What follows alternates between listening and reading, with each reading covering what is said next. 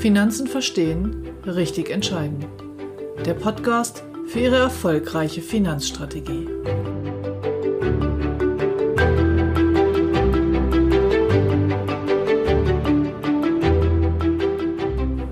Herzlich willkommen zur letzten Podcast-Episode im November 2019. Wenn diese Folge erscheint, ist es Freitag, der 29. November. Anlass für mich, mit Ihnen ein paar Dinge zum Jahresende zu besprechen.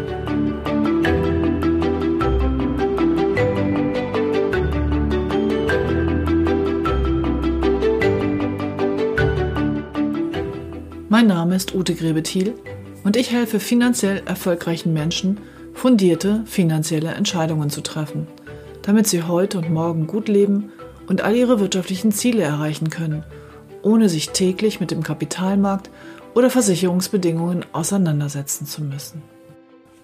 Herzlich willkommen zu einer Episode, in der ich mich themenübergreifend mit einigen Dingen, die zum Jahresende anstehen, beschäftigen werde. Es wird heute gehen um Kfz-Versicherung, um die Personenversicherung, aber auch um die aktuellen Aktienmärkte. Und bevor ich anfange, erzähle ich Ihnen ganz kurz, was mich privat im Moment hier umtreibt. Ich bin ganz froh, diese Episode aufnehmen zu können in einem Moment der Ruhe. An meinem Haus wird nämlich gerade von außen ganz ordentlich geklopft. Ich habe ein Holzhaus, ein Holzhaus in Holzrahmenbauweise und zwar ein rein Endhaus und die Giebelseite ist die Westseite.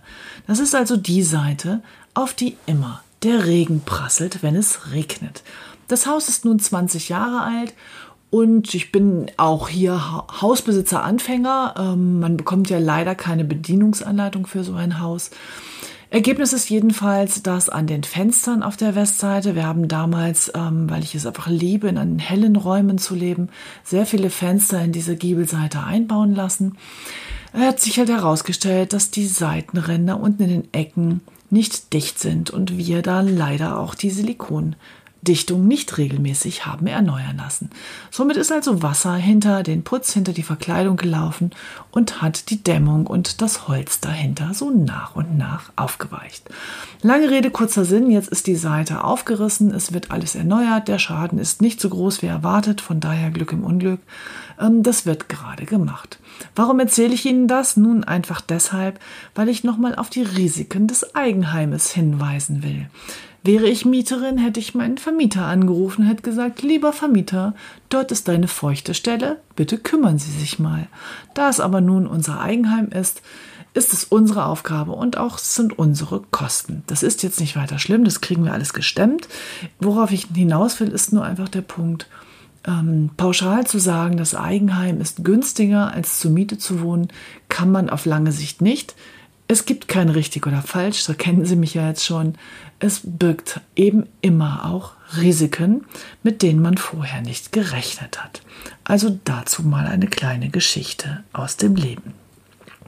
Wenn diese Episode erscheint, ist der Freitag, der 29.11. Deshalb möchte ich noch einmal darauf hinweisen, dass am 30.11.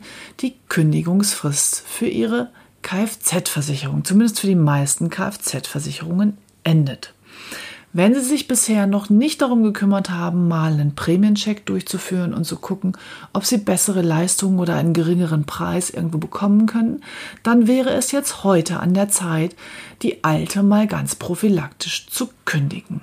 Das können Sie per Fax oder, was viele Leute nicht wissen, ähm, es muss ja eine Unterschrift auf der Kündigung sein. Sie können das auch einfach formulieren, ausdrucken, unterschreiben und dann wieder abfotografieren oder einscannen und per Mail an die Gesellschaft schicken.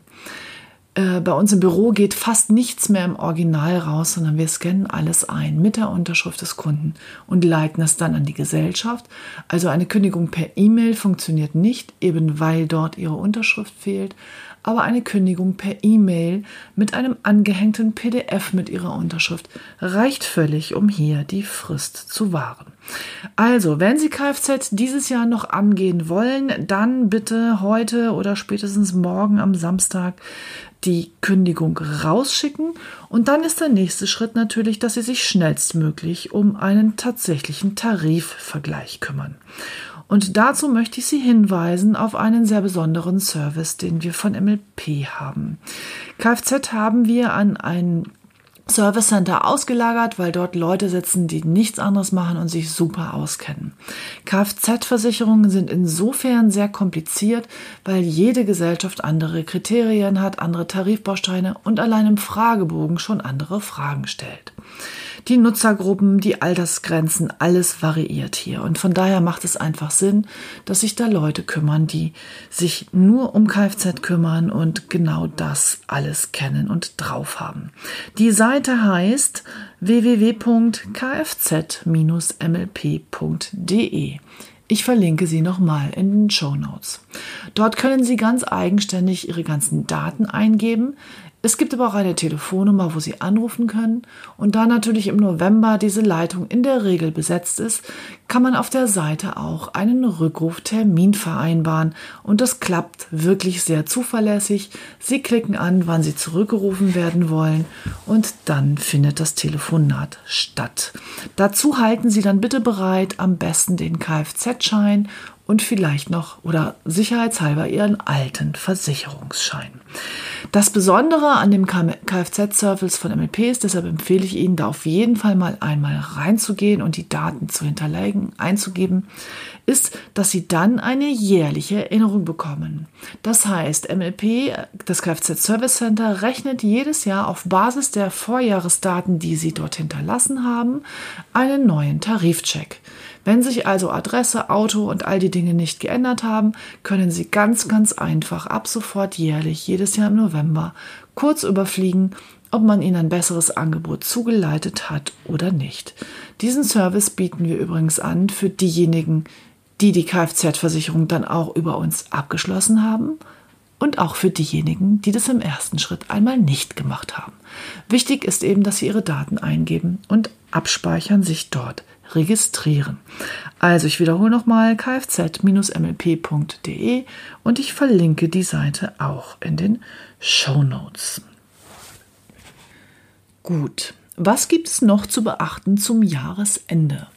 Ich möchte jetzt nochmal darauf hinweisen, dass in der Regel bei den meisten Anbietern, immer wenn es um Personenversicherungen geht, also alle Versicherungen, die irgendetwas mit ihrer Person zu tun haben, die werden in der Regel am 1.1. teurer. Das liegt daran, dass sie das Eintrittsalter dann ein Jahr höher haben. Das heißt, sie sind automatisch, egal wann sie Geburtstag haben, ab 1.1. bei den meisten Gesellschaften in den meisten Tarifen ein Jahr älter und somit ein paar Cent oder Euro pro Monat teurer. Das bedeutet, wenn Sie so oder so vorhaben, eine Personenversicherung jetzt bald abzuschließen, das sei eine Risikolebensversicherung, eine Berufsunfähigkeitsversicherung, eine Pflegeversicherung, eine Krankenversicherung, eine Krankenzusatzversicherung oder auch eine private Rentenversicherung, dann macht es Sinn, das jetzt schnell noch zu tun zum 1.12. Also Beginn der Versicherung sollte der 1.12. sein. Das können Sie übrigens auch den ganzen Dezember hin noch rückwirkend machen. Der 1.12. ist nun kein Grund, mal eben auf die Schnelle irgendeine Versicherung unüberlegt abzuschließen. Darum geht es mir nicht, sondern es geht mir darum, dass diejenigen von Ihnen, die im Grunde etwas vorhaben, aber an Aufschieberitis leiden, sich jetzt nochmal bewusst machen, dass es einfach sinnvoll ist, jetzt zuzuschlagen, es jetzt zu tun, zum 1.12. Also wenden Sie sich an den Berater Ihres Vertrauens, natürlich gerne auch an mich, und dann können wir die Dinge für Sie lösen. Es macht einfach Sinn und es wäre langfristig für Sie teurer, wenn Sie das am 1.1. starten lassen. Also nochmal, Frist für Personenversicherung mit dem Beginn sinnvollerweise in der Regel der erste Zwölfte. Kurz zur Erläuterung nochmal, warum es auch bei der Rentenversicherung sinnvoll ist, sie zum 1.12. starten zu lassen. Ähm, Im Grunde ist die Rentenversicherung für ihre Vorsorge ja ein Sparbaustein. Allerdings werden dort ja auch ähm, das versicherte Risiko, das habe ich in der Podcast-Folge zur Rentenversicherung ja genau erläutert, ist das Langlebigkeitsrisiko und das Ganze wird berechnet über Rentenfaktoren. Und diese Rentenfaktoren verschlechtern sich auch am 1.1., weil dann das Eintrittsalter ein Jahr höher wird und die rechnerische Laufzeit ein Jahr kürzer. Und was noch sinnvoll jetzt im Dezember wäre, ist die Umstellung aufs strategische Mehrkontenmodell. Ich verweise hier nochmal auf Episode 3 meines Podcastes, da wird es genau erklärt und in meinem YouTube-Kanal finden Sie auch dazu ein passendes Video. Der erste erste bietet sich an, wenn man dieses Modell umsetzen will, damit zu beginnen. Das heißt, es macht Sinn, jetzt im Dezember die Konten zu beantragen, gerne auch bei uns bei der MLP Bank, weil Sie dann mit den Überläufen und all diese Dinge dort automatisch einrichten können. Der Kontowechsel ist mittlerweile sehr, sehr einfach, weil die Banken verpflichtet sind, die Daten zum neuen Institut zu übertragen. Da helfen wir Ihnen bei. Das funktioniert ganz easy.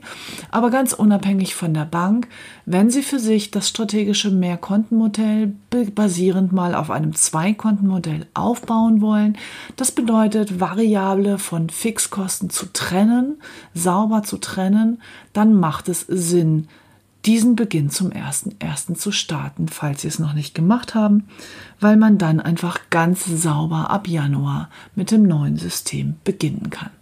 Ich habe meine eigenen zwei Konten auch vor etlichen Jahren zum 1.1. eingerichtet. Also hören Sie gerne nochmal in Episode 3 und schauen Sie sich das entsprechende Video an. Und mein letztes Thema für heute sind die aktuellen Aktienmärkte. Das hat jetzt mit dem Jahresende nicht so wirklich etwas zu tun. Es geht mir eher um, naja, die Phase, in der wir uns gerade befinden. Ähm, die Aktienmärkte sind jetzt seit ungefähr zehn Jahren, kennen sie nur eine Richtung, nämlich von links unten nach rechts oben. Das heißt, wir sind jetzt äh, schon im zehnten Jahr einer dauernden, eines dauernden Anstieges. Das merken Sie auch daran, dass viele Podcasts oder auch in den Zeitungen, in Medien ähm, viel berichtet wird und reich werden mit Aktien und das schnelle Geld und Aktien, da kann man nichts falsch machen und für die Vorsorge und diese Dinge. Das stimmt auch alles. Aber wenn Sie meinen Podcast verfolgen, dann wissen Sie, dass ich mit Aktien und Fonds strategisch umgehe. Das heißt, an den Zielen ausgerichtet. Und je länger dieser Aufwärtstrend dauert, umso höher ist die Wahrscheinlichkeit, dass der nächste Crash kommt. Es ist nicht prognostizierbar. Ich weiß nicht, ob die Börsen bald runterfallen oder nicht. Niemand weiß das. Wenn wir mal 100 Jahre zurückgucken, dann war die längste Aktiensteigungsphase sozusagen bis zu 18 Jahren. Dann wären wir jetzt nach 10 Jahren gerade mittendrin. Alle anderen Phasen waren aber etwas kürzer. Der genaue Zeitpunkt ist nicht prognostizierbar. Allerdings steigt die Wahrscheinlichkeit mit jedem Tag, mit dem es aufwärts geht. Und wenn der Crash dann kommt, dann werden Sie in den Medien wieder hören, dass Rentenfonds und Garantiefonds und alternative Investments und alles ganz toll ist. Genau das ist zyklisches Verhalten. Und genau dafür brauchen Sie einen Berater. Das bedeutet, dass wir jetzt einfach gucken, wo stehen Sie denn gerade strategisch? Damit meine ich, wenn es Gelder gibt, die Sie aktuell in Aktien investiert haben und von denen sie eigentlich genau wissen, dass sie die in den nächsten zwei, drei, vier Jahren verwenden wollen. Wofür auch immer. Für Eigenkapital, für die Immobilie, für irgendein Ziel, was sie sich kaufen wollen, für eine Entschuldung oder, oder, oder. Dann wäre es, glaube ich, an der Zeit, mal darüber nachzudenken, ob sie nicht einen Teil ihrer Gewinne realisieren und jetzt wirklich mal mit diesem Geld rausgehen aus den Aktienmärkten. Wenn Sie noch lange Zeit haben oder beim Vermögensaufbau sind, dann freuen Sie sich auf den nächsten Crash, dann lassen Sie es weiterlaufen. Aber auch da ist es so bei meinen Kunden mit den großen äh, Volumina, wobei großes Volumen relativ ist. Lassen Sie uns heute mal mit 100.000 rechnen, da kann man so schön Prozent rechnen. Ähm, auch bei 100.000 würde ich einem Kunden in der Regel nicht empfehlen, das zu 100% in Aktien zu investieren. Es macht in der Regel Sinn, weil man nicht weiß, was die Börse macht, einen kleinen Teil zurückzubehalten. Ich nenne das dann eine Investitionsreserve. Stellen Sie sich einfach vor, Sie haben jetzt 100.000 Euro angelegt und die Börse kracht in drei Wochen um 30 Prozent ein. Ich erinnere mal an den Oktober 2008. Dann hätten Sie nur noch 70.000 Euro. Okay, wenn es Ihre Altersvorsorge ist und Sie noch 30 Jahre Zeit haben, ist das verschmerzbar, aber blöd ist irgendwie doch. Wie wäre es denn, wenn Sie bei mir in der Beratung waren, auf mich gehört hätten und Sie hätten von Ihren 100.000 Euro nur 80.000 Euro in die Aktien gelegt und 20.000 Euro konservativ behalten, wohl wissend, dass es dann im Moment kaum oder gar keine Rendite dafür gibt. Dann wäre jetzt Folgendes passiert. Die Börse kracht um 30 Prozent ein. Das heißt, Ihre 80.000 Euro, ich tippe gerade hier in Taschenrechner, wären dann 56.000 Euro und 20.000 Euro hätten Sie aber immer noch als Investitionsreserve. So, das heißt, Sie hätten jetzt noch 76.000 Euro statt 70.000 Euro. Na gut, sagen Sie, ein bisschen mehr, ja. Aber was denn, wenn Sie jetzt diese 20.000 Euro nachschießen? Und genau da kommt der Berater ins Spiel, weil das ist emotional wahnsinnig schwer. Wenn die Börsen gerade 30 Prozent runtergeknallt sind und dann sag ich ihnen, super, jetzt nehmen Sie die 20.000 und wir kaufen nach, dann werden Sie das Gefühl haben, oh Gott, oh Gott, die Welt geht unter und ich soll mein letztes Geld jetzt auch noch dahinterher schießen. Das tue ich nicht. Vielleicht hören Sie ja dann doch auf mich. Wir rechnen mal. Wenn ich jetzt die 20.000 Euro nachschieße, dann hätten Sie 76.000 Euro im Aktiendepot. So, und jetzt lassen Sie nach dem Crash von 30 Prozent doch diese Börse mal um 20 Prozent im Laufe des nächsten Jahres wieder ansteigen. Und dann sind Sie schon bei 91.000 Euro. Das heißt noch nicht wieder bei 100. Klar, so ein Börsencrash muss man erstmal wieder aufholen. Aber Sie sind deutlich schneller wieder an der Grenze von Ihrem eingesetzten Kapital oder sogar darüber hinaus. Und dieses antizyklische Verhalten, das klingt so logisch und so einfach, wenn Sie dann in der Situation stecken und überall die schlimmsten Nachrichten über die Wirtschaft und und und kommen, dann wirklich nochmal Geld zu investieren, fällt mit jemandem an seiner Seite, der einen dabei unterstützt und wieder in Denksystem 2 holt. Ich verweise auf Episode 2 meines Podcasts zum Thema Denksysteme, ähm, wirklich hilfreich. Also nochmal zusammengefasst. Wenn Sie Ziele in den nächsten zwei bis drei Jahren haben, für die Sie einen Teil Ihres Geldes verwenden wollen, und dieses Geld ist aktu aktuell noch in Aktien investiert, dann denken Sie bitte darüber nach, ob Sie diesen Teil des Geldes nicht aus dem Depot herausholen und die Gewinne realisieren. Ich weiß nicht, wann die Börse fällt. Ich bin ganz sicher, dass sie irgendwann wieder fällt. Der Zeitpunkt ist aber nicht prognostizierbar. In der aktuellen Zinslandschaft und bei den guten Wirtschaftszahlen, die es weltweit gibt, kann das Ganze auch noch eine ganze Weile nach oben weiterlaufen. Aber irgendwann kommt ein Einbruch und da der nicht vorhersehbar ist, ist der einzige Weg, sich an seinen eigenen Zielen auszurichten und hier strategisch mit der Aktienquote umzugehen. Heute habe ich Ihnen also nochmal ein paar allgemeine Tipps über verschiedene Themen gegeben. Übermorgen am Sonntag ist der erste Advent und ich wünsche Ihnen von Herzen eine schöne und besinnliche Adventsfeier. Meine Adventszeit beginnt immer mit dem MLP Adventskonzert in der Neustädter Hof- und Stadtkirche hier in Hannover. Wenn jemand von Ihnen, von meinen Zuhörern aus Hannover kommt, kann er sich gerne per Mail oder telefonisch, wie auch immer, meine Kontaktdaten finden Sie überall bei mir melden. Und ich würde mich freuen, wenn ich noch eine Eintrittskarte habe, Ihnen die zukommen zu lassen. Eine Ankündigung noch in eigener Sache. Ich werde mit dem Podcast eine Weihnachtspause einlegen. Das heißt, die letzte Episode wird am 20.12. erscheinen und die erste erst dann wieder am 3. Januar. Dann haben Sie dazwischen ein bisschen Gelegenheit, vielleicht in die eine oder andere alte Episode nochmal hereinzuhören. Ich wünsche Ihnen ein schönes Wochenende, einen schönen ersten Advent, eine besinnliche Adventszeit und wir hören uns nächsten Freitag. Ihre Ute Grimm.